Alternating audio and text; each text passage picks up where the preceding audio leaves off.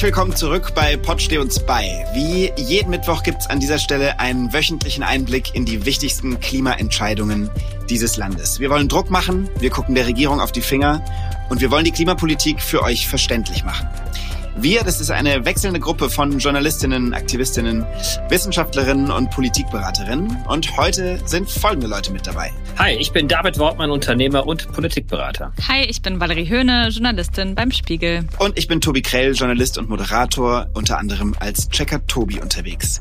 Und wir gucken uns auch heute an, was war diese Woche wichtig in der Klimapolitik. Wir haben zwei große Themen auf dem Plan und hinten raus noch eine positive Nachricht. Zuerst wollen wir darüber sprechen, was machen wir jetzt aus den Ankündigungen von Christian Lindner? 200 Milliarden Euro sollen für den Klimaschutz ausgegeben werden. Zweites Thema, kommt in Deutschland und Europa jetzt der Importstopp russischer Energie? Und zum Schluss geht es um Plastik. Es soll ein globales Plastikabkommen für das Jahr 2024 geben. Auch darüber sprechen wir. Lasst uns aber mit dem ersten Thema beginnen. Christian Lindner hat gesagt, 200 Milliarden Euro werden in den deutschen Klimaschutz fließen. David, magst du mit dem Thema anfangen? Ja, also es war am Sonntag die Ankündigung um 18.30 Uhr. Ich glaube, Christian Lindner hat das im Bericht von Berlin gesagt, dass es nun 200 Milliarden Euro geben würde für den Klimaschutz. Und äh, wir erinnern uns alle, am Sonntag davor hat ja Bundeskanzler Scholz äh, 100 Milliarden Euro angekündigt für Militärausgaben. Jetzt also diese 200 Milliarden für den Klimaschutz. Deswegen vielleicht gleich mal Richtung Valerie. Was meinst du? Bedeutet das jetzt die Zeitenwende für den Klimaschutz? Ja, das ist natürlich interessant, dass du fragst. Im Gegensatz zu den 100 Milliarden ähm, wurden diese Zahlen ja schon ein bisschen besser eingeordnet. Also im Gegensatz zu den 100 Milliarden Euro Sondervermögen, für das neue Schulden aufgenommen werden sollen, ist das jetzt, wenn man sich das anschaut, sind das 110 Milliarden, die bereits von der Großen Koalition, also der Vorgängerregierung, geplant waren. Und dann nochmal 90 Milliarden Euro, die sind sozusagen neu. Aber wenn ich es richtig verstanden habe, sind 60 Milliarden davon ja bereits im Nachtragshaushalt. Das heißt, neu sind an sich 30 Milliarden. Das ist natürlich trotzdem eine hohe Summe. Ich möchte das nicht äh, schmälern, dass das eine hohe Summe ist und viel Geld.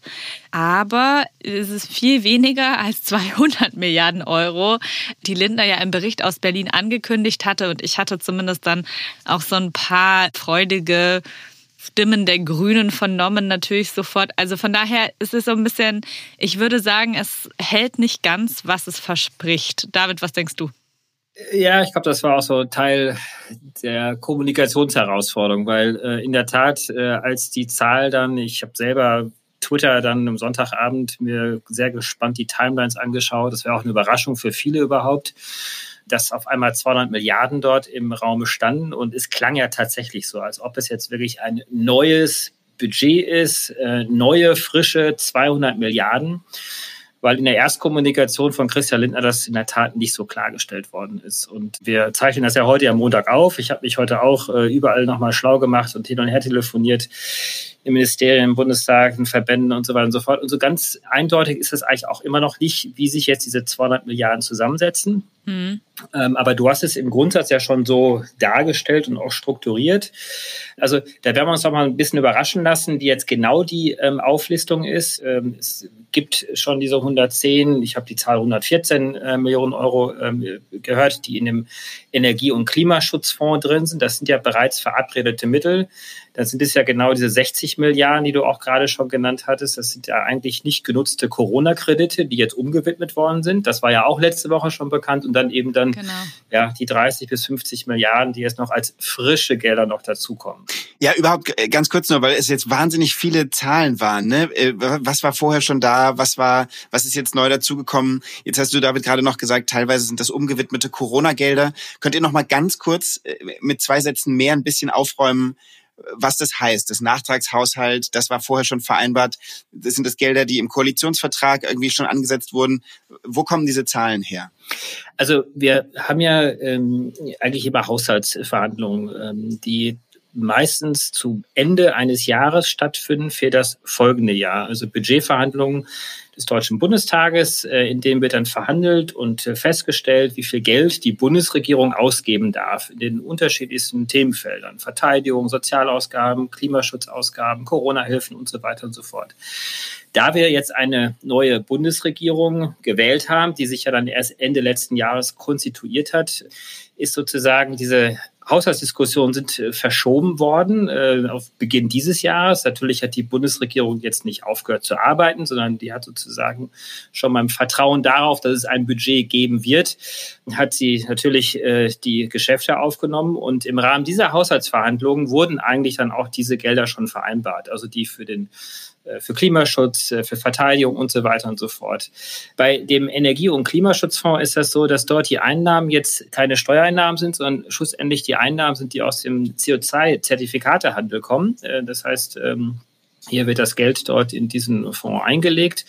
Äh, dadurch hat sich äh, diese Summe dort auch zusammengesetzt. Aber wir haben natürlich diese anderen Budgets. Und eigentlich hätte die Bundesregierung äh, diesen Haushalt schon vor zwei Wochen vorstellen sollen. Man muss sich das so vorstellen, dass der Finanzminister fragt schlussendlich alle Ministerien, alle Minister, wie viel Geld braucht ihr für das, was ihr vorhabt, was wir eigentlich auch im Koalitionsvertrag verabredet haben. Die geben sozusagen dann ihre Summen dann an das äh, Finanzministerium. Dann wird ein Entwurfshaushalt äh, vorgestellt. Meistens muss da noch sehr viel gekürzt werden, weil man hat ja dann auch eine Schuldenbremse beispielsweise auch verabredet. So, das hat alles ganz normal stattgefunden. Und äh, jetzt hat man die Präsentation dieses äh, Haushaltes äh, verschoben. Und äh, der sollte dann, wie gesagt, vor zwei Wochen äh, stattfinden. Jetzt sollte es eigentlich diese Woche stattfinden. Jetzt gab es ja diesen Durchbruch zu diesen 200 Milliarden, wie das Christian Lindner kommuniziert hat, was ja dann keine echte neuen 200 Milliarden sind. Aber die müssten jetzt genauso wie diese 100 Milliarden aus diesen Militärmitteln jetzt nochmal neu in diesen Haushaltsentwurf rein. Und wahrscheinlich werden wir dann nächste Woche dann diesen finalen Entwurf dann auch tatsächlich sehen in der Bundesregierung. Und dann wird das Ganze nochmal im Bundestag auch diskutiert. Und das, was sozusagen jetzt passiert ist, war das gestern Abend, also am Sonntagabend, wir sind jetzt heute am Montag, ähm, hat Christian Lindner im Bericht aus Berlin gesagt, es wird 200 Milliarden Euro für den Klimaschutz geben. Und er hat dann verschiedene Projekte genannt, Ladesäuleninfrastruktur, Digitalisierung, Wasserstoff, alles Mögliche, also riesige Projekte. Und dann klang das eben in den Ohren vieler Zuhörerinnen und Zuhörer, glaube ich, so, dass man das vergleichen wollte mit dem Sondervermögen, was Olaf Scholz bereits angekündigt hatte.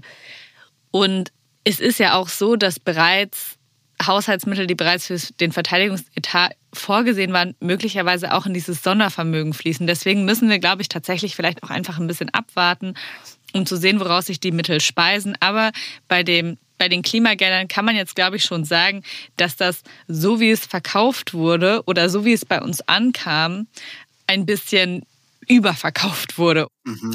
Und das war ja dann auch eine Steilvorlage dann äh, für die Kenner der Szene, für die NGOs, für die Umweltorganisationen, die dann äh, gesagt haben, das ist ja super mit den 200 Milliarden. Dann haben sie genau nachgerechnet und dann ist natürlich dann ein bisschen die Enttäuschung da gewesen, dass es dann doch nur 30 bis 50 Milliarden vielleicht sind. Aber Valerie hat es ja gerade schon gesagt, das ist an für sich ja auch schon unglaublich viel Geld. Mhm. Und ich glaube, wir müssen auch da so ein bisschen auch erstmal abwarten. Wir sind ja in einer höchst dynamischen Lage drin mit den kriegerischen Auseinandersetzungen in der Ukraine. Ich glaube auch nicht, dass das jetzt das letzte Paket sein wird. Also äh, da werden wir uns schon auch sehr schnell wieder neu anpassen, wenn wir mehr Gelder brauchen, um uns energieunabhängiger zu machen. Also ich habe jetzt richtig verstanden, ähm, das hast du ja gerade auch nochmal gesagt, Valerie, manche Teile ähm, dieser 200 Milliarden, das klingt größer als es ist, denn einiges war längst schon in den normalen Haushaltsvorstellungen einfach mitgedacht und jetzt ist es nochmal so ein bisschen neu präsentiert worden. Ist das Ganze denn dann eine Mogelpackung?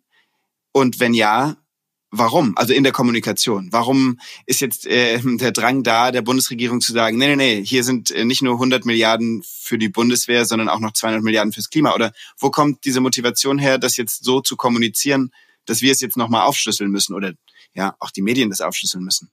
Also ich, es war einfach jetzt nicht gut kommuniziert. Also es war auch nicht abgesprochen kommuniziert. Die haben sich ja am Sonntag zusammengesetzt. Das war schlussendlich sind das ja dann auch Verhandlungen, die auf Ministerebene stattfinden. Das war dann Habeck und Lindner in dem Fall. Und da waren auch Rücksprachen, auch in den jeweiligen Häusern dann auch da. Aber Lindner hat es ja mehr oder weniger in so einem Nebensatz äh, um 18.30 Uhr auf der ARD gesagt, ist ein Bericht aus Berlin. Und die Journalisten der erst eine Stunde später so richtig aufgewacht. Ne? Also ich meine, Deutschlandfunk hat dann, glaube ich, eine Stunde später erst dann eine Allmeldung rausgegeben, obwohl es eigentlich schon längst in der Welt war. Und dann sickerte das so langsam durch. Also Christian Lindner natürlich wollte auch so ein bisschen mitspielen, glaube ich. Genau. Das ist so ein bisschen meine Lesart. Ne? Ich meine, Scholz hat die 100 Milliarden, äh, gut, die Grünen sind da jetzt noch nicht so richtig jetzt äh, vorgekommen und er wollte einfach sagen, so, ich habe jetzt die 200 Milliarden äh, locker gemacht.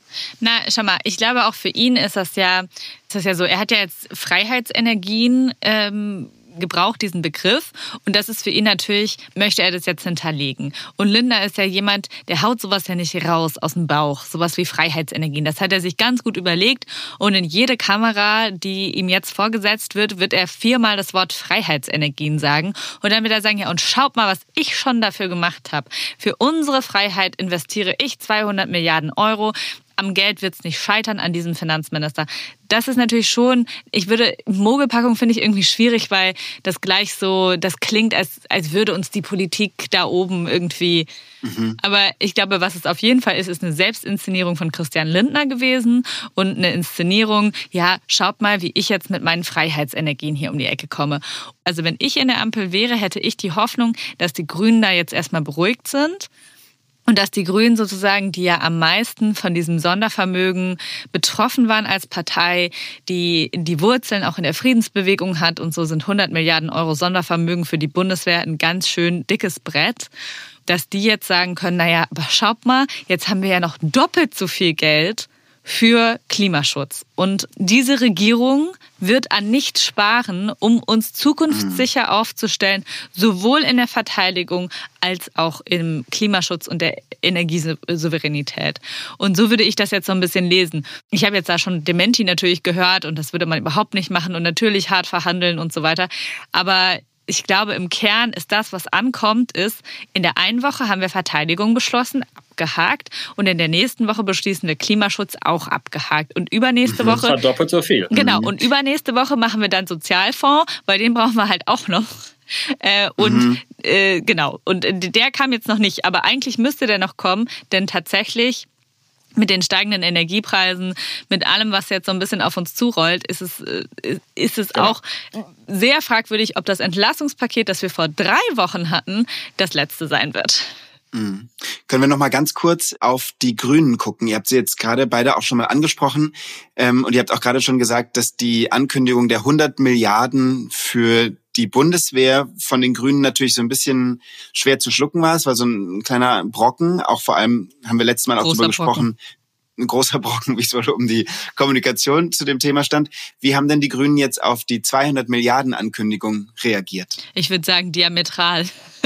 ja, die haben es abgefeiert. Ja, die haben es abgefeiert. Ja. Die ganze ja, Zeit. Ja, äh, anders kann man das nicht sagen. Genau, aber das war ja auch so ein bisschen so Teil der äh, ja, Kommunikationsherausforderung. Weil sie es so abgefeiert haben, äh, dachte auch jeder gleich zu Beginn, das sind jetzt 200 Milliarden frische Gelder. Mhm. Und erst auf den zweiten Blick hat man dann gesehen, okay, das muss man ein bisschen differenzierter betrachten. Ähm, ja. Ich muss aber sagen, dass es natürlich aus der Partei jetzt auch Menschen gibt, die sagen, erstens wird das nicht reichen, so wie David das eben auch schon gesagt hat. Bis 2026 hatte Lindner jetzt gesagt, ne, der hat sozusagen die gesamte Legislaturperiode jetzt in den Blick genommen. Da da ähm, gibt es zumindest unter drei, sagen wir, also so, dass man nicht daraus zitiert. Menschen, die sagen, das wird nicht reichen. Und andersrum gibt es eben auch Menschen, die davor warnen, diese 100 Milliarden aufzuwiegen mit diesen 200 Milliarden. Mhm. Und natürlich gab es auch bei den Grünen, glaube ich, so eine gewisse, zumindest in Teilen der Grünen, so eine gewisse Enttäuschung, als sie dann gemerkt haben, nein, diese 200 Milliarden sind nicht irgendwie frisches Geld, neue Schulden. Wir heben jetzt die Schuldenbremse auf und alle unsere Investitionsträume werden wahr. Mhm. Also es gibt jetzt auch nochmal einen verstärkten Blick äh, auch innerhalb der Grünen, aber auch Teilen der SPD auf diese 100 Milliarden. Denn das, äh, was ja aktuell verabredete Linie ist und das, was auch der Bundeskanzler Olaf Scholz so vorhatte, ist, dass diese 100 Milliarden wirklich ins Militär gehen, also in, in Waffen, in Panzer, also wirklich militärische Ausgaben. Aber es gibt Stimmen innerhalb der Grünen äh, und auch teilweise SPD im Übrigen, die sagen, nein, wir müssen diese 100 Milliarden ein bisschen breiter anlegen. Das kann jetzt nicht äh, wirklich allein jetzt in militärische Ausgaben gehen. Immerhin hat Deutschland den siebthöchsten Militärhaushalt weltweit. Dennoch sind wir unglaublich ineffizient. Das heißt, Geld alleine wird es nicht reichen, wir müssen die Strukturen einfach stark verändern. Und äh, lasst uns auch schauen, ob wir nicht teilweise dieses Geld auch Richtung Infrastruktur, Energieversorgungssicherheit auch mit verwenden können, weil Energieversorgung, das erleben wir heute alle, ist auch ein Teil der Sicherheitsstruktur. Ich glaube, was, was mir irgendwie auffällt, ist, dass diese Zeitenwende, die das in der Außen- und Sicherheitspolitik mit Sicherheit war, diese 100 Milliarden, in so einem Land wie Deutschland, das ganz lange nicht irgendwie mit Verteidigung oder mit Soldaten oder mit Militär in Berührung kommen wollte, so werden diese 200 Milliarden nicht gelesen, weil ich mhm. glaube, das hat auch mehrere Gründe, weil es gab ja schon, ich meine, die Grünen sind in der Regierung, es gibt diese ambitionierten Ziele von 80 Prozent erneuerbarem Strom 2030 und so weiter und so fort. Also von der Zeitenwende kann man in dem Sinne auch nicht sprechen, weil es ja schon klar ist, dass es wichtig ist. Also ich meine, auch Olaf Scholz hat sich als Klimakanzler auf Plakate drücken lassen. Er hat sich ja nicht als Verteidigungskanzler auf Plakate drucken lassen. Also ich glaube, so ein Stück weit ist auch die Erwartungshaltung im Klimaschutz eine ganz andere, als sie das in der Verteidigung war. Und von daher kann man ja diesen Begriff Zeitenwende, dieses fast schon ja in den Grundfesten erschütterte sicherheitspolitische Verständnis Deutschlands, das ist jetzt beim Klimaschutz nicht so. Und zwar egal, wie viel Geld jetzt reinfließen würde, weil, und das würde ich doch unterstellen, ich glaube, es gibt in dieser Regierung Politiker, die tatsächlich eher, also tatsächlich daran arbeiten wollen und ernsthaft daran arbeiten wollen, äh, dieses Land auf Klimaneutralität umzustellen. Um nochmal ganz kurz letzte Frage vielleicht zu dem Thema, aber ähm, um so ein bisschen nochmal zu verstehen, wie auch der politische Prozess jetzt dann weitergeht. Jetzt habt ihr erklärt, wie es dazu gekommen ist und diese zwei Ankündigungen, 100 Milliarden, 200 Milliarden, sind jetzt da und haben zu Reaktionen geführt, sage ich mal ganz neutral. Wann wird denn jetzt entschieden, was wirklich wann mit denen passiert? Also wie geht denn jetzt der Prozess bei sowas weiter? Also der Prozess, den hatte ich gerade schon mal versucht, so ein bisschen zu skizzieren, ist jetzt, das ist erstmal ein Entwurf, also ein des Kabinetts. Und das wird, äh, also Kabinetts heißt letztendlich äh, das Gremium der Minister. Also da werden die Ministerinnen und Minister und der Bundeskanzler sich darüber jetzt auch über die nächsten Tage noch äh, weiter verständigen. Es gibt ja noch andere Haushaltstitel, außer jetzt Militär- und Klimaausgaben. Und nach mir vorliegenden Informationen soll es also am kommenden Mittwoch vorgestellt werden. Mhm. Und vorgestellt heißt letztendlich, notwendig, dass es dann in den Bundestag geht. Und dann gibt es einen Haushaltsausschuss im Deutschen Bundestag. Das sind die gewählten Bundestagsabgeordneten. Die werden sich dann damit dann nochmal beschäftigen. Das heißt, da wird auch, auch sicherlich nochmal ein paar Änderungen geben, denn die Regierungsfraktionen, äh, sprich FDP, SPD und Grüne, können natürlich über ihre Fraktion, über ihre Abgeordneten jetzt auch noch weitere Veränderungen dort mit einfügen. Und es ist ja so, dass äh, nicht immer alles eins zu eins so umgesetzt wird, wie die Bundesregierung das vorschlägt, sondern auch die eigenen Regierungsfraktionen werden dann noch ein Wörtchen mitreden wollen und dann schauen wir mal, was dabei rauskommt. Und das wird dann noch ein bisschen dann dauern. Dann, ja. Ich, ich glaube, der große Unterschied jetzt also bei dem Sondervermögen, das ist eine Grundgesetzänderung und oder alle gehen davon aus, dass es dafür eine Grundgesetzänderung braucht. Das heißt, äh, dafür braucht es eine Zweidrittelmehrheit im Deutschen Bundestag. Und das bedeutet auch, dass man da, zumindest ist das der Wunsch von Sozialdemokraten und Liberalen, Teile der Sozialdemokraten und der Liberalen, ist es der Wunsch, da festzuschreiben, dass das Geld für die Bundeswehr, für Rüstung, für Verteidigung ausgegeben wird. Die Grünen möchten diesen erweiterten Sicherheitsbegriff und möchten auch mehr Geld für Entwicklungszusammenarbeit und so weiter. Das wird eine Machtfrage innerhalb der Koalition und ich habe natürlich keine Glaskugel, aber bislang würde ich eher sagen, das ist eine Machtfrage, die die Grünen verlieren. Ich habe nicht den Eindruck, dass die Grünen sich da durchsetzen können mit ihrem erweiterten Sicherheitsbegriff, auch weil die Stimmung im Land ganz klar auf Verteidigung ist. Im ARD-Deutschland-Trend fast 70 Prozent der Leute haben Angst vor einem großen Krieg in Europa. Das bedeutet auch, dass die Bevölkerung absolut gewillt ist, jetzt viel Geld für echte Verteidigung auszugeben. Und zu echter Verteidigung gehört jetzt, ich nenne es jetzt mal polemisch, Brunnen bauen eben nicht. Von daher werden wir da nochmal eine sehr zugespitzte Form der Auseinandersetzung haben. Und die wird es beim Energie- und Klimatransformationsfonds, glaube ich, so erstmal nicht geben, weil dazu so viele andere Gegebenheiten gesetzt werden müssen, zum Beispiel eben Planungsrecht. Würdet ihr denn sagen, dass der Krieg in der Ukraine und die, der Krisenmodus, in der die Bundesregierung jetzt ist, dass die dafür gesorgt haben oder sage ich mal verantwortlich sind dafür, dass jetzt eben plötzlich da doch nochmal 30 Milliarden Euro mehr in diesen äh, Klimageldern stecken? Oder ist das überspitzt formuliert? Also ich würde das nicht so sehen, weil auch ohne den Krieg in der Ukraine hätten wir ja eine Klimakrise, die es zu bekämpfen gilt. Und Habeck hatte ja auch schon vorher mal gesagt, dass er ähm, pro Jahr circa 50 Milliarden investieren möchte. Und damit hätte er dann nur sein Verhandlungsziel erreicht. Also das hat er irgendwann, das hat er schon vor Monaten gesagt. Von daher würde ich das verneinen. David, siehst du es anders? Ja, dennoch gibt es natürlich viele Beobachter und äh, auch Umweltschützer, Klimaschützer, die seit vielen, vielen Jahren genau für diese Milliarden auch gekämpft haben, natürlich schon auch ein bisschen verbittert jetzt sind, weil sie sagen, braucht es jetzt einen Krieg, um so weit zu kommen, um jetzt diese Mittel auch äh, locker zu machen? Es sind ja auch nicht nur die Mittel, die jetzt diesen Unterschied machen, die Gelder, sondern wir haben ja beide ja auch schon jetzt häufig auf Genehmigungsfragen hingewiesen, also ganz viele andere Dinge, die ja auch angepasst werden müssen, die jetzt mit einer hoffentlich sehr starken Beschleunigung auch kommen werden.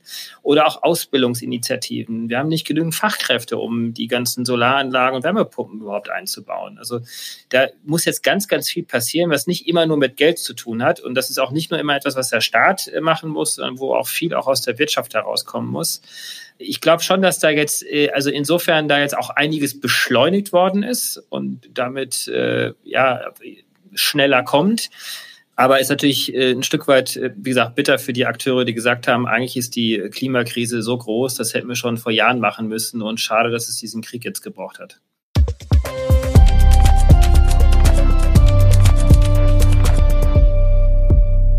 Dieses Wochenende wurde ja nochmal viel auf Social Media darüber diskutiert, ob man nicht doch wirklich einen Importstopp verhängen kann äh, von Gas, von Öl, von Kohle aus Russland nach Europa.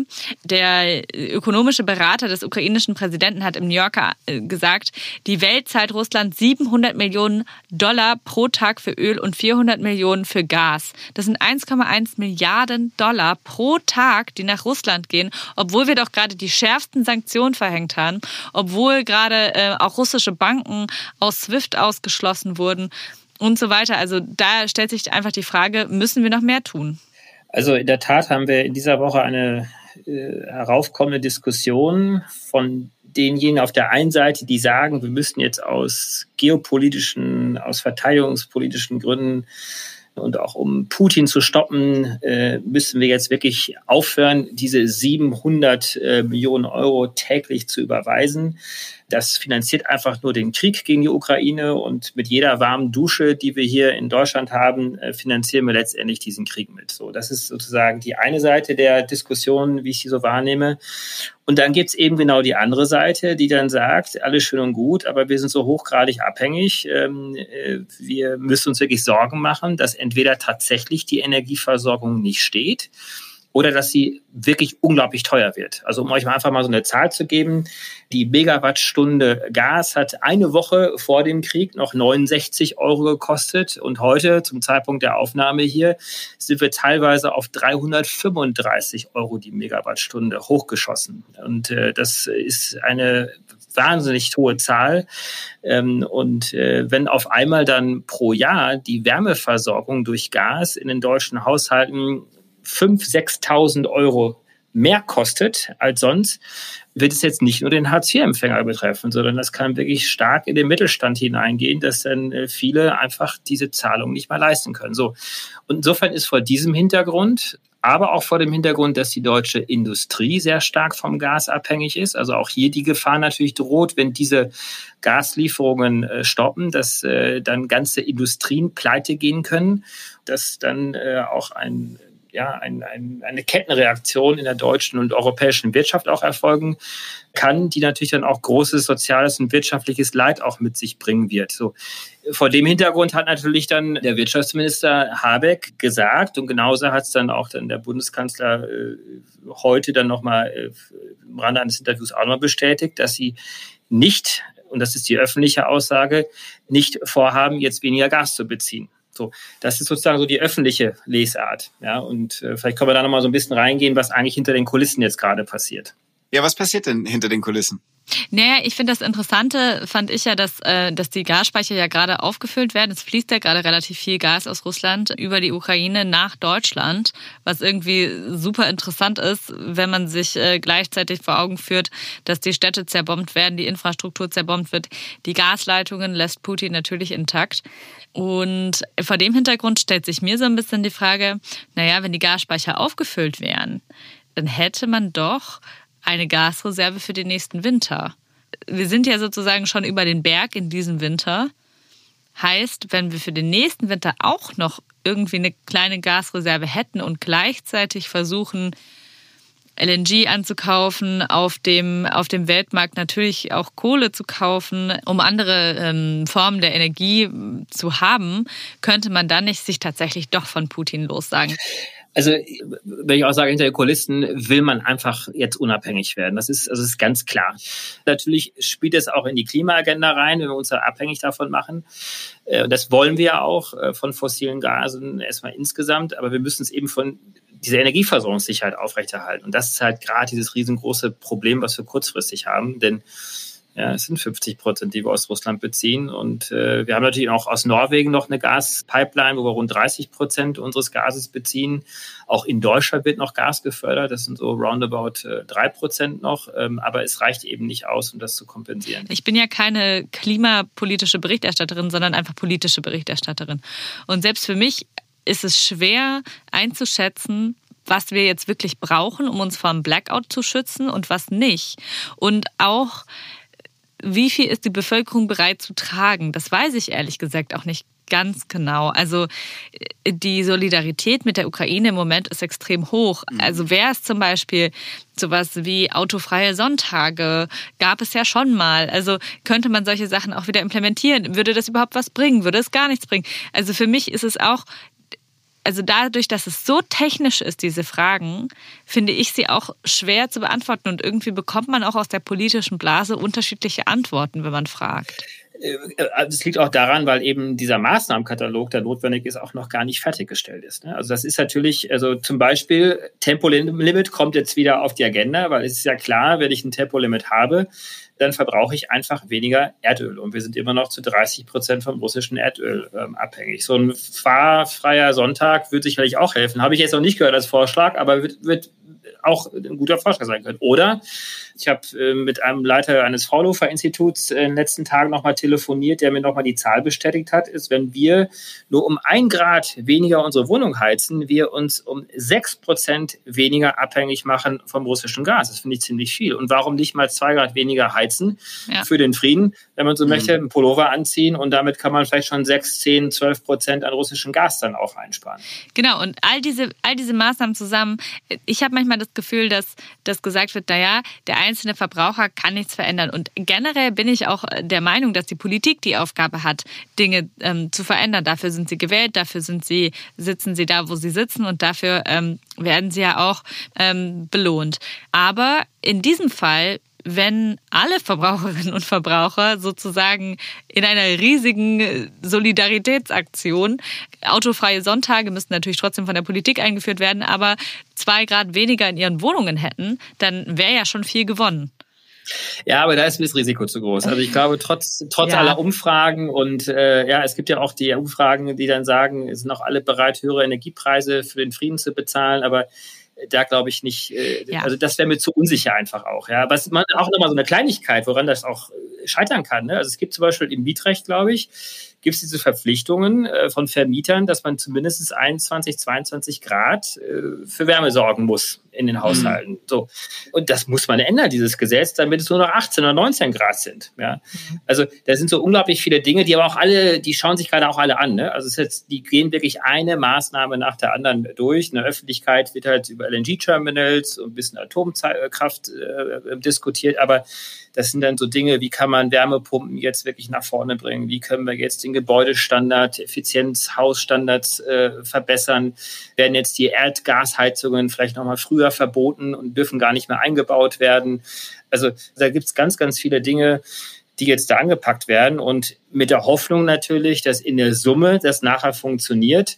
Aber das kann aktuell auch noch keiner sagen, weil dieser Maßnahmenkatalog noch nicht abschließend beschrieben worden ist. Und natürlich weiß auch noch keiner, ob er dann auch wirken wird. Aktuell ist es noch so, ihr habt es schon gesagt, die Solidarität zur Ukraine ist sehr groß, dass ähm, die deutsche Bevölkerung für einen Importstopp, Energieengpässe und auch höhere Preise im Moment noch mehrheitlich in Kauf nehmen würde. Wollen wir einmal ganz kurz durchspielen, was die Konsequenzen wären, wenn tatsächlich die Lieferungen aus Russland eingestellt würden. Was würde das denn faktisch wirklich für uns und für alle in Deutschland bedeuten eigentlich? Na, ich glaube, eine Folge wären eben extrem steigende Energiepreise. Und das ist wirklich was, was tatsächlich nicht nur ALG2 oder Hartz-IV-Bezieherinnen und Bezieher trifft, sondern weit in die Mittelschicht hineinreicht. Und wenn wir über 100 Milliarden für die Bundeswehr und 200 Milliarden für den Klimaschutz reden, so plakativ diese Zahlen sein mögen, dann müssten wir über ein ebenso großes Pro Paket für, ähm, für soziale Abfederung sprechen. Also ähm, das ist tatsächlich was, was in dieser Diskussion noch extrem kurz kommt. Und im Moment sind vielleicht alle gewillt, das zu bezahlen, aber das geht dauerhaft nicht. So ist unsere Struktur äh, in diesem Land nicht. Und wir sind, wir sind ein sehr reiches Land. Und das ist auch für, ich meine, so ein Importstopp, ähm, ich kann ihn mir fast nicht vorstellen, außer im europäischen Konzert. Das bedeutet auch was für den Rest der Europäischen Union. Und nicht alle Länder sind so reich wie wir. Also, ja, ich glaube, wir müssten dann über soziale Maßnahmen natürlich vor allem sprechen. Und das sind die Haushalte, die du jetzt angesprochen hast, aber äh, ähnliches gilt ja dann auch für die Industrie, weil wir haben ja, genau. äh, weiß ich, die Gummi- und Kunststoffwarenindustrie, Chemieindustrie, Glas, Keramik, Metallerzeugung, Maschinenbau, Fahrzeugbau, das sind alles Schlüsselindustrien für unsere Wirtschaft, äh, die tief in der Wertschöpfungskette verankert sind. Die beziehen alle Gas. In Summe sind es ungefähr 33 Prozent der Industrie ist von Gas abhängig. Gewerbe, Handel, Dienstleistungen sind auch nochmal so ungefähr 20 Prozent. Also rund 50 Prozent der Wirtschaft ist abhängig äh, von Gas. Und äh, das hat natürlich dann wahnsinnige Konsequenzen. Und äh, eine der Maßnahmen, die ja auch äh, aktuell sondiert werden, ist zum Beispiel auch zu überlegen, denn dass bestimmte Industrien einfach auch strategisch heruntergefahren werden und dass wir statt, dass wir die in unserem Land selber produzieren, äh, dann möglicherweise dann auch äh, importieren aus anderen Ländern. Zumindestens äh, übergangsweise heißt aber auch dann für die entsprechenden äh, Unternehmen, dass sie natürlich auch dann Transferleistungen bekommen. Ähm, und das wird den Haushalt auch nochmal sehr stark belasten. Und wir dürfen dabei ja nicht vergessen, ich glaube, wir haben seit Wochen nicht mehr über die Corona-Pandemie in diesem Podcast gesprochen. Aber wir kommen ja schon gerade aus einer wirtschaftlich schwierigen Situation, wo bereits Wirtschaftshilfen in Milliardenhöhe geflossen sind. Also wir sind jetzt auch nicht, wir kommen jetzt nicht aus einem goldenen Zeitalter, sondern wir kommen aus einer Krise und stolpern in die nächste.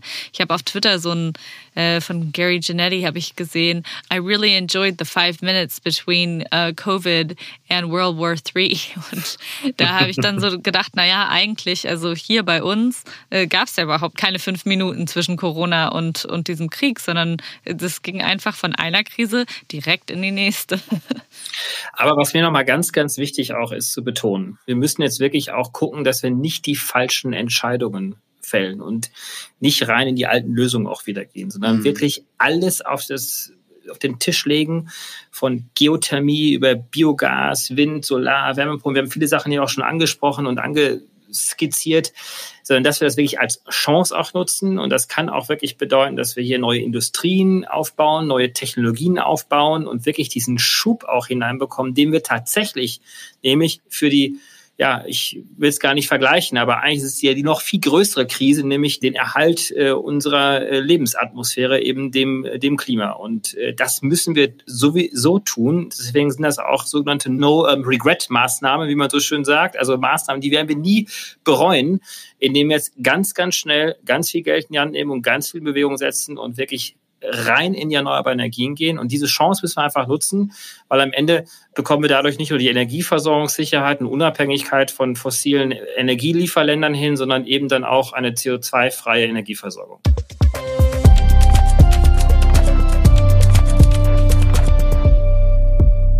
Neben den offensichtlichen Diskussionen um Russland, die Energiewende, die Preise passiert noch mehr und zwar auch Positives. Es geht um Plastik. Und zwar, ich habe es mir nochmal rausgeschrieben, das ist jetzt der negative Teil. Zwei Lkw-Ladungen pro Minute gelangen in Gewässer von Plastik, was natürlich sehr schlecht ist für unsere Meere, für Ökosysteme, für alles, alles Mögliche.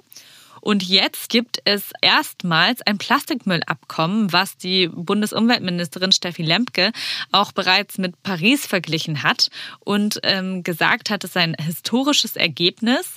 Und äh, genau, wir wollen euch am Ende nochmal sagen, was es damit auf sich hat, euch sozusagen eine positive Nachricht in diesen dunklen Tagen mitgeben. Genau, also die UN-Umweltkonferenz hat letzte Woche eine gemeinsame Strategie gegen Plastikvermüllung oder Plastikmüll angekündigt. Und die Idee ist letzten Endes einfach, dass es ein globales Plastikabkommen gibt, ein rechtsverbindliches.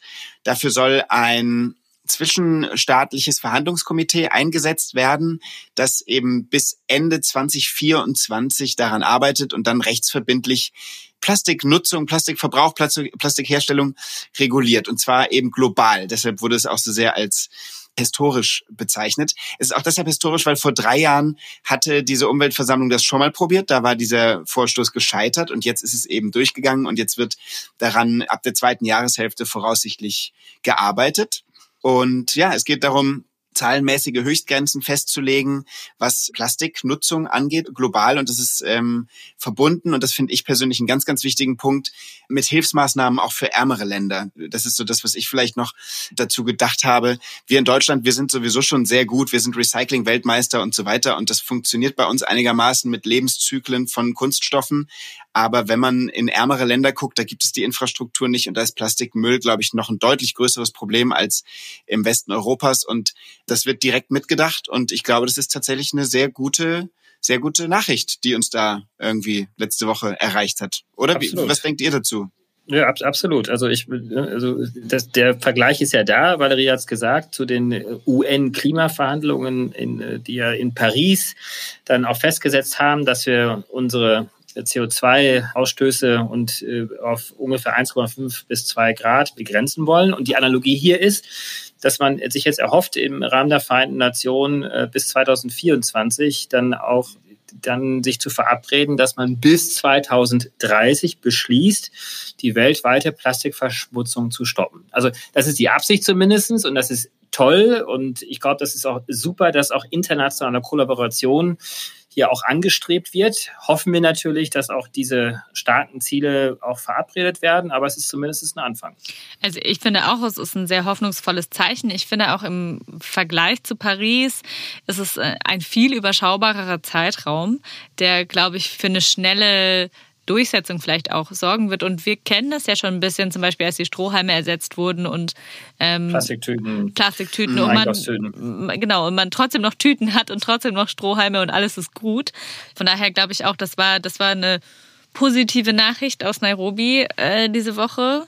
Ja. Ja, und der Bezug zum Klima, der, den müssen wir vielleicht auch nochmal auf, äh, ja. aufweisen, ist, ist äh, viel sicherlich auch bekannt, aber man muss es trotzdem nochmal hervorheben, dass äh, das meiste Plastik ja wirklich aus äh, fossilen Produkten äh, produziert wird. Und wenn es nämlich dann am Ende der Lebensdauer irgendwo landet, ja nicht nur auch in den äh, Flüssen und Meeren dieser Welt, sondern auch einfach in Müllverbrennungsanlagen. Ähm, die werden ja auch in Ländern einfach verbrannt. Äh, auch selbst in Deutschland, in der Europäischen Union, wird Plastik verbrannt, um auch daraus Energie zu erzeugen.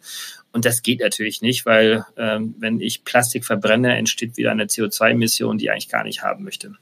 Genau. Und deshalb, das ist richtig, dass du das ansprichst. Das ist natürlich ähm, die Umweltkonferenz gewesen, die UN-Umweltkonferenz. Die Vorsitzende, das ist die norwegische Umweltministerin, die hat genau den Zusammenhang zwischen Klimakrise und Umweltkrise, den du gerade beschreibst, da eben auch nochmal ganz stark betont äh, in dem Rahmen.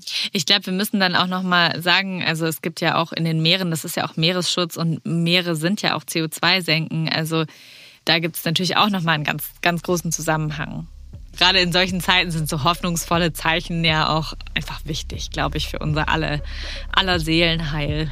Ja, mit dieser Meldung enden wir auch. Das war Pott steh uns bei. Wir bleiben dran. Wir hören uns nächsten Mittwoch wieder. Dann in anderer Runde hier. Bis dahin. Bis dann. Tschüss. Tschüss. Ciao. Das war Pod Steh uns bei. Falls es euch gefallen hat, bitte abonniert uns auf Spotify, Apple, Amazon, Google oder überall sonst, wo ihr eure Podcasts hört. Neue Episoden gibt's immer Mittwoch morgens.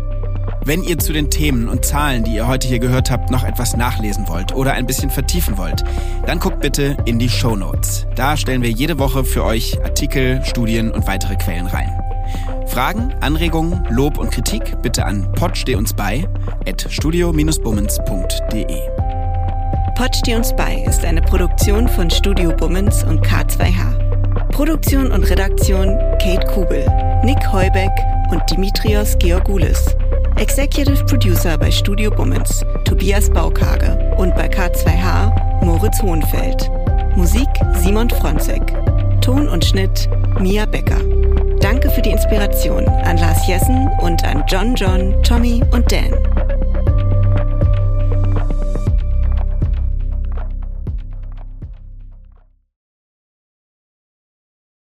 Die Studio Bummens Podcast-Empfehlung. Ich bin ganz aufgeregt, weil wir haben uns ja in einem Podcast eigentlich kennengelernt und dann haben wir entschieden, dass wir quasi jetzt einfach uns weiter kennenlernen wollen und das machen wir weiterhin in einem Podcast. Ich möchte erstmal noch festhalten, dass nicht wir uns entschieden haben, sondern dass du mich aktiv gefragt hast.